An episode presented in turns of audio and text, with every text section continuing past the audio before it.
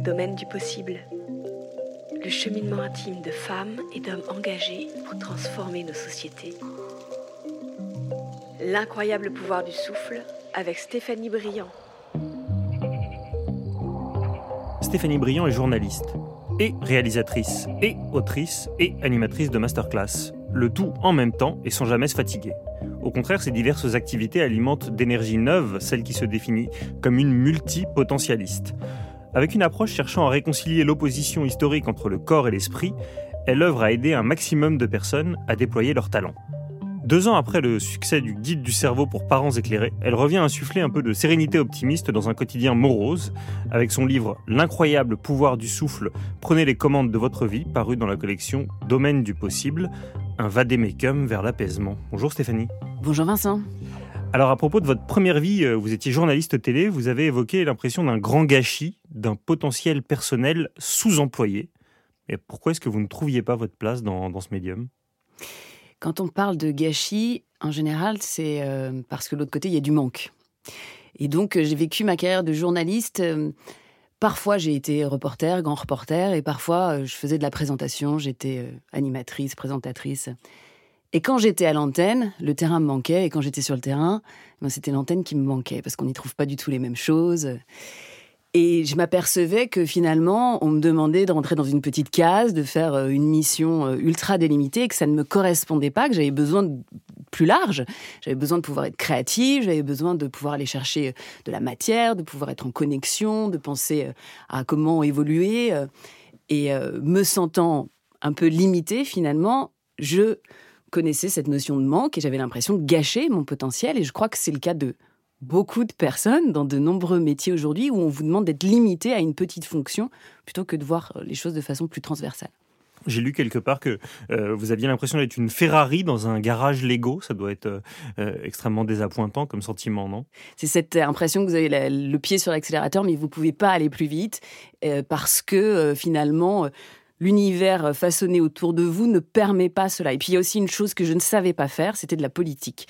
Évoluer dans des sociétés où il faut manœuvrer, je me sentais un petit peu euh, incomprise parfois parce que vraiment moi ce qui m'animait c'était l'amour de mon travail l'envie de créer et pas d'essayer de gravir les échelons, de faire euh, ce qu'il fallait faire euh, pour pouvoir être proche de ceux qui avaient du pouvoir. J'étais plus intéressée déjà à l'époque par la puissance que par le pouvoir.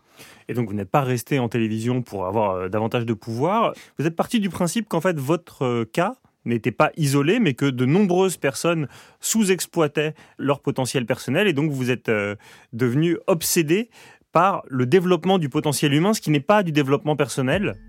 Ce n'est pas une nouvelle ésotérie. L'idée, c'est plutôt d'appliquer des données scientifiques avec des applications. Donc euh, concrètement, ça donne quoi euh, la méthode Brillant La méthode Brillant, ce serait comme euh, une sorte d'immense trousseau de clés.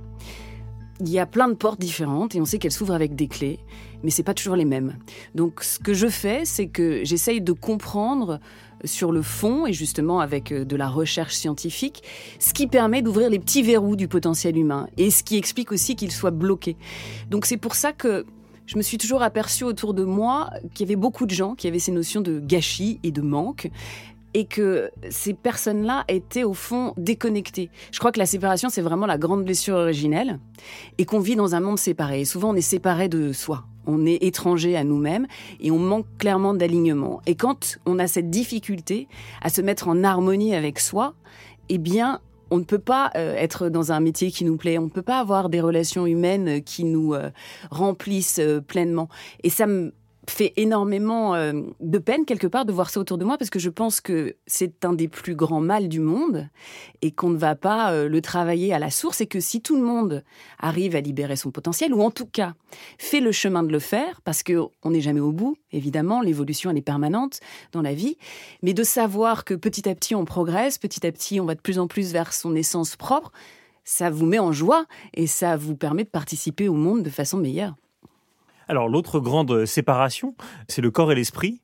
Et j'y viendrai à la fin, vous savez très bien qu'en France, euh, chez nous, ce sont deux domaines euh, très séparés. Vous, au contraire, vous les alliez en permanence. Dans votre livre, il y a à la fois des exercices pratiques, physiques et en même temps des références à des revues euh, médicales ou des films scientifiques extrêmement poussés. Et dans votre méthode personnelle, si on va visiter votre site, on a l'accès à des masterclass où vous alliez toujours les deux. Je sais que dans une vie récente, vous étiez à Los Angeles où ça peut être des méthodes prouvées et approuvées. Mais nous, les Gaulois, on est très réfractaires. évidemment, on sépare beaucoup les deux. Donc, est-ce que la méthode Brillant, elle peut s'importer en France? J'espère qu'elle peut s'importer partout. Euh, pour moi, c'est très universel. Il n'y a pas vraiment de catégorisation selon les pays. On a un véhicule dans la vie qui s'appelle le corps. Si vous n'écoutez pas le corps, que se passe-t-il? Si vous n'êtes pas en adéquation avec votre corps, que se passe-t-il? On voit quand même une explosion des maladies, qu'elles soient euh, mentales ou corporelles. La problématique est quand même de se dire, alors pourquoi est-ce que on a le véhicule là qui ne fonctionne pas? Et à mon sens, le corps vient nous informer à la fois sur euh, l'état justement de notre mental et puis aussi de l'esprit. Parce que ce qui m'intéresse vraiment c'est pas seulement euh, vous dites corps esprit mais pour moi il y a corps mental et esprit et quand on arrive à être dans l'alignement de tout c'est là qu'on est bien quand votre corps vous tombez malade vient vous dire bon il y a quelque chose qui fonctionne pas le symptôme est pour moi euh, une opportunité de guérison. Donc si vous écoutez le symptôme et que vous dites qu'est-ce qu'il faut aller soigner, vous allez trouver quelque chose quand votre mental va donner aussi des mauvaises informations, votre corps va en être affecté. Si vous n'avez pas cette compréhension de l'interaction qui se joue entre les deux, vous êtes aveugle. Vous êtes dans une espèce de défaut de conscience. Donc vous bossez euh, et vous traversez la vie euh, de façon un peu euh, pilote automatique. Et c'est ce que j'appelle à comprendre davantage, ce à quoi je pense qu'il faut s'ouvrir quand on ne comprend pas son système nerveux, quand on ne comprend pas son cerveau.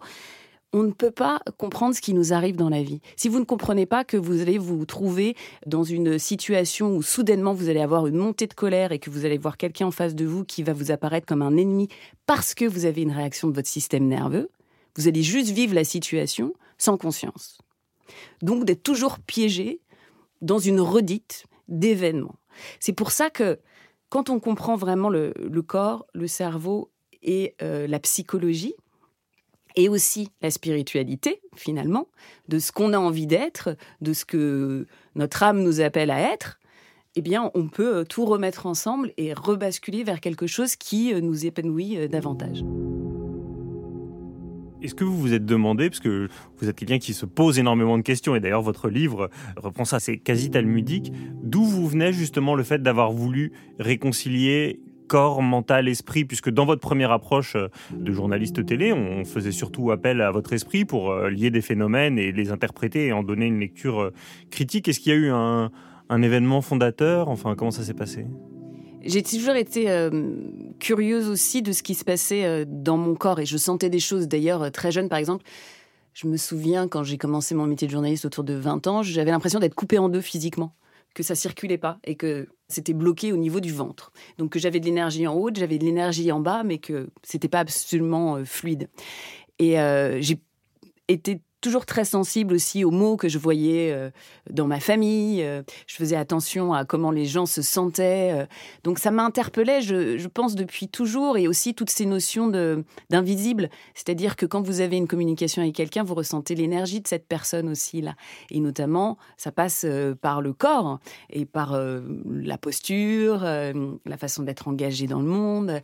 Et puis de voir aussi que je pouvais par mon corps aller débloquer d'autres choses. Je vois que j'arrive à aller encore plus loin dans ma pensée quand j'actionne euh, le corps qui vous emmène ailleurs. Et on sait que dans notre façon d'apprendre, c'est beaucoup par le corps qu'on informe euh, la pensée. On, ne sait pas, d'ailleurs, il y a cette euh, notion de cycle d'action et perception, et on ne sait pas si c'est la pensée qui informe le corps ou le corps qui informe la pensée. Et les deux peuvent potentiellement le faire. Donc quand on l'intègre, c'est fascinant c'est ce cercle qui peut être vicieux ou vertueux en fonction de la manière dont il est enclenché. Il a évidemment été exacerbé par le Covid. Est-ce que c'est l'inactivité physique permanente avec euh, le confinement qui fait que les gens euh, deviennent fous, ont des pensées morbides, ou est-ce qu'en fait nos pensées morbides sont liées au fait qu'on ne sort plus On ne sait pas trop, mais enfin là pour le coup, il y a une illustration criante de vos thèses avec euh, la vie confinée. Surtout, nos cerveaux sont avant tout sociaux. Donc on est aujourd'hui dans une négation totale de ce qui est nécessaire à la vie. À mon sens, plus que la notion d'exercice physique, c'est le fait de pouvoir connecter de façon réelle avec autrui, on en a nécessairement besoin. Et puis évidemment, la notion de liberté aussi et de pouvoir être en contact avec la nature. On n'est pas du tout dans la vie en ce moment, on est ou en survie pour beaucoup de gens ou en sous-vie. Mais le juste milieu ne se fait absolument pas. Et donc oui, notre corps, il vient nous le dire, il vient nous alerter, évidemment. Donc euh, cette information qui nous vient, là, c'est très bien, au fond, que les gens craquent, parce que ça fait dire, il faut arrêter. Ça fait dire, bah, on ne peut pas continuer sur cette voie-là parce que là, on va véritablement au crash. Mais c'est dommage d'avoir besoin de pousser à l'extrême pour euh, pouvoir être informé justement et euh, transformer et transitionner différemment. Alors cet éloge de la modération, de la vie bonne, justement, c'est un peu euh, la thèse de votre euh, dernier livre, L'incroyable euh, pouvoir du souffle. C'est qu'effectivement, on souffle pour survivre, hein, comme nous l'a tragiquement rappelé justement les mots de George Floyd qui disait I can't breathe, donc littéralement, je ne peux pas respirer. Ou alors on souffle en plein effort, mais on est, on est rarement avec un souffle au fond un peu apaisé. Et votre livre, il apprend quelque chose de très contre-intuitif, c'est que pour vivre beaucoup mieux, il faudrait respirer moins, un peu moins, c'est étonnant. On respire euh, beaucoup trop et le fait de respirer trop, ça active notre euh, système nerveux sympathique, qui est donc euh, ce mode d'action qu'on appelle fight or flight. Donc c'est vraiment je combats ou je m'enfuis. Et quand on est en ce mode survie, vous avez dit d'ailleurs le mot survie, eh bien on est en survie, oui, donc on est en sur-régime, donc on fatigue le système. Évidemment, ça va avoir tout un tas de conséquences négatives. Le fait de respirer trop nous met trop souvent dans un état de stress. De surcroît, plus on respire, moins on oxygène correctement le corps. Donc on a une mauvaise réponse de notre cerveau qui nous dit, quand on a l'impression de manquer d'air, respire davantage. Donc si on arrive à respirer euh, à 6 respirations par minute, par exemple, on remet notre corps 5 ou 6 respirations par minute, c'est ce qu'on appelle la cohérence cardiaque. On remet notre corps dans les meilleures dispositions pour qu'il fasse son travail. Parce que quand on respire vite, le système sympathique qui s'active, il va empêcher la digestion, par exemple, de façon correcte. Il va créer tout un état de stress dans le corps qui va non seulement abîmer les organes, mais les empêcher de fonctionner de façon optimale. Et puis ça va avoir un impact sur le sommeil, euh, etc. Donc on voit que oui, respirer moins, c'est restaurer ce principe de régulation naturelle qu'a notre corps, mais qu'on a des mauvais réflexes. Donc il ne faut pas non plus toujours se fier à ses instincts. Par exemple, avec l'asthme, quand on a une crise d'asthme, on se met à respirer davantage, alors qu'il faudrait respirer moins et retenir l'air et calmer la respiration. Euh. Donc ne pas toujours faire confiance à son réflexe que l'on croit naturel. Et ça, ça s'apprend. Descartes, il dit euh, je pense donc je suis. Il dit pas je respire donc je suis. Ce que nous révèle votre livre, c'est que le souffle, c'est un gigantesque euh, impensé. Mais comment est-ce qu'on apprend à, bien respirer? Déjà, euh, on fait des recherches, comme je l'ai fait. Et puis ensuite, on apprend à se connaître aussi. Parce que notre souffle, il vient nous dire beaucoup sur nous. Quand vous faites juste une petite vérification au long de la journée en vous disant tiens, où est-ce que je respire? Est-ce que ah oui, c'est coincé vers le haut Est-ce que je respire vite ou pas? Ça vous permet de savoir à ce moment-là quel est le rapport que vous avez au monde.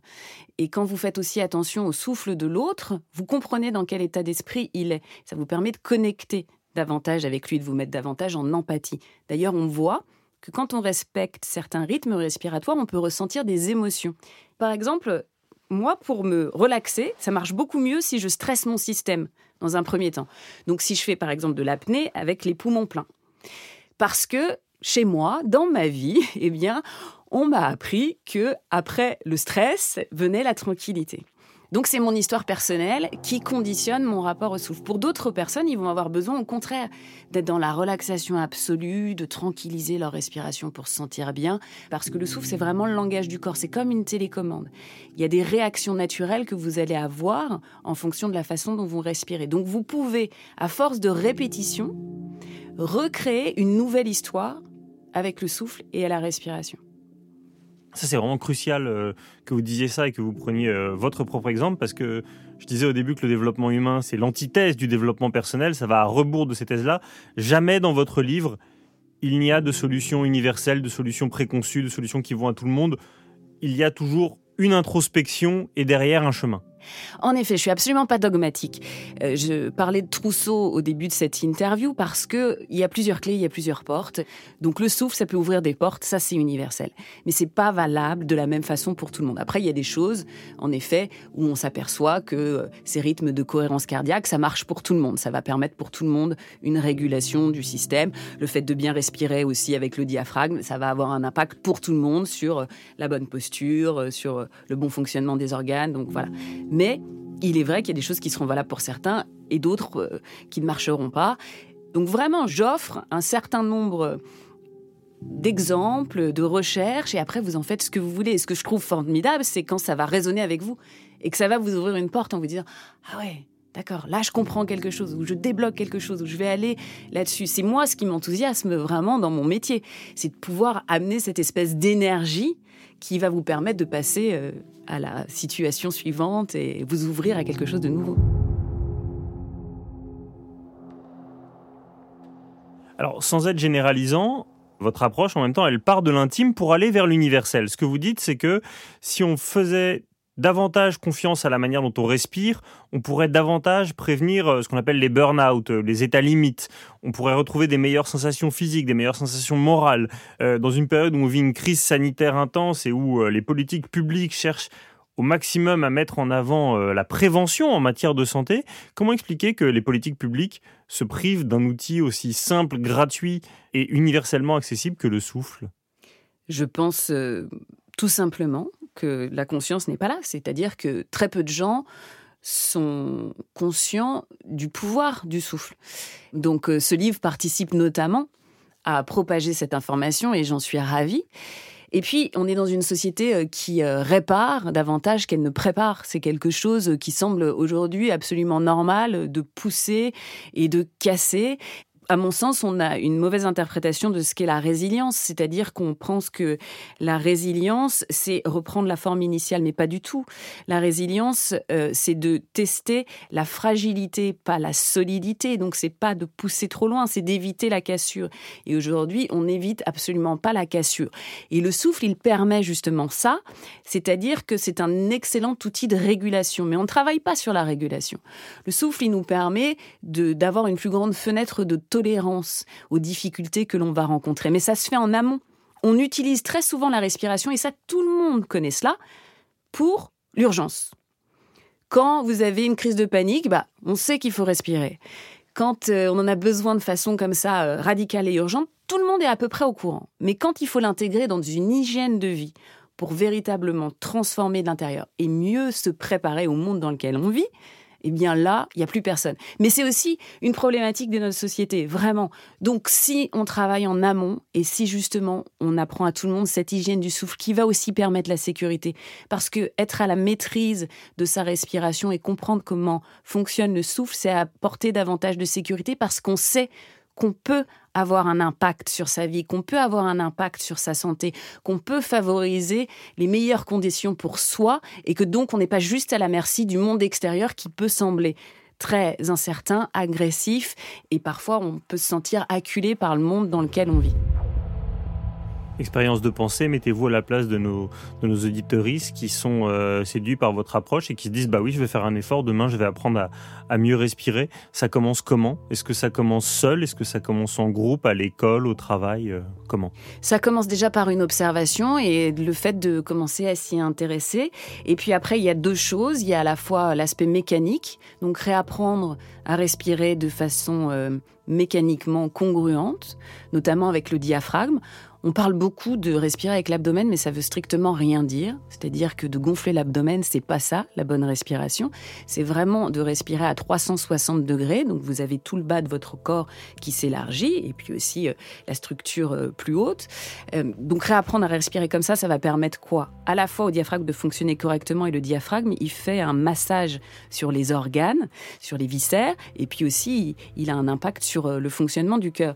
On voit aussi que quand le diaphragme a du tonus et qu'il fonctionne bien, eh bien nos poumons fonctionnent mieux. Donc de bien faire fonctionner le diaphragme va permettre de respirer mieux. C'est important aussi de le comprendre sur un aspect du système nerveux.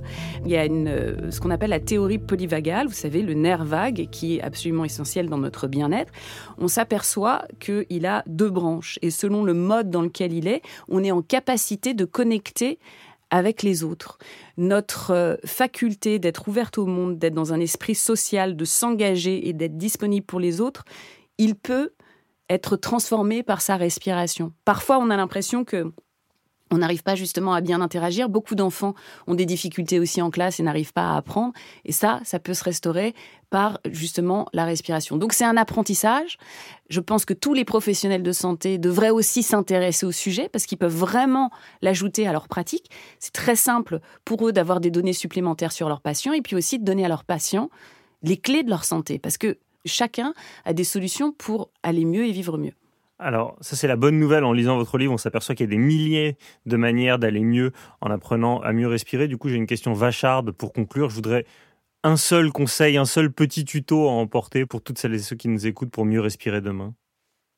Je recommanderais de faire de la cohérence cardiaque parce que c'est une des techniques de respiration les plus connues. On a beaucoup, beaucoup de données scientifiques et ça ne fait que du bien. Donc, c'est 5 secondes à l'inspiration et 5 secondes à l'expiration. Respirer par le nez aussi, je ne l'ai pas signifié, mais c'est très important. Le nez, c'est pour respirer et la bouche, c'est pour manger. Faites attention aussi quand vous prenez l'inspiration et l'expiration d'avoir un flux qui soit régulier. Donc il ne s'agit pas de commencer à inspirer rapidement et puis de finir euh, à la limite parce que vous voulez être au bout de vos 5 secondes. Donc euh, voilà, vous faites 5 secondes. Inspire 5 secondes, expire plusieurs fois par jour. On dit que 10 minutes deux fois par jour, ça va vraiment transformer votre vie. Si vous n'y arrivez pas, alors moi je dis toujours, ne vous mettez pas la rate au court bouillon. Il vaut mieux commencer avec euh, un petit peu. Donc si c'est 5 minutes, et le coupler avec quelque chose que vous faites déjà tous les jours. Il y a de la science de l'habitude, des études scientifiques qui ont montré que pour mettre en place une nouvelle habitude, il était important de la mettre derrière quelque chose qui était déjà là quotidiennement. Ça va vous permettre de créer une espèce de train d'habitude et ça va pas vous demander beaucoup. Donc faites-le au réveil, par exemple, dans votre lit, c'est très bien. Faites-le après vous êtes brossé les dents ou avant, ou bien juste avant de déjeuner, ou en passant le seuil de votre porte. là où ça vous semble possible de créer cet espace de 5 minutes. Et vous verrez. Et simplement d'être conscient déjà de votre souffle, ça va vous transformer. Et ben voilà. Le nez, c'est pour respirer, la bouche, c'est pour manger, et les yeux, c'est pour lire l'incroyable pouvoir du souffle euh, qui va transformer vos vies dès demain. Merci infiniment, Stéphanie Briand. Merci, Vincent.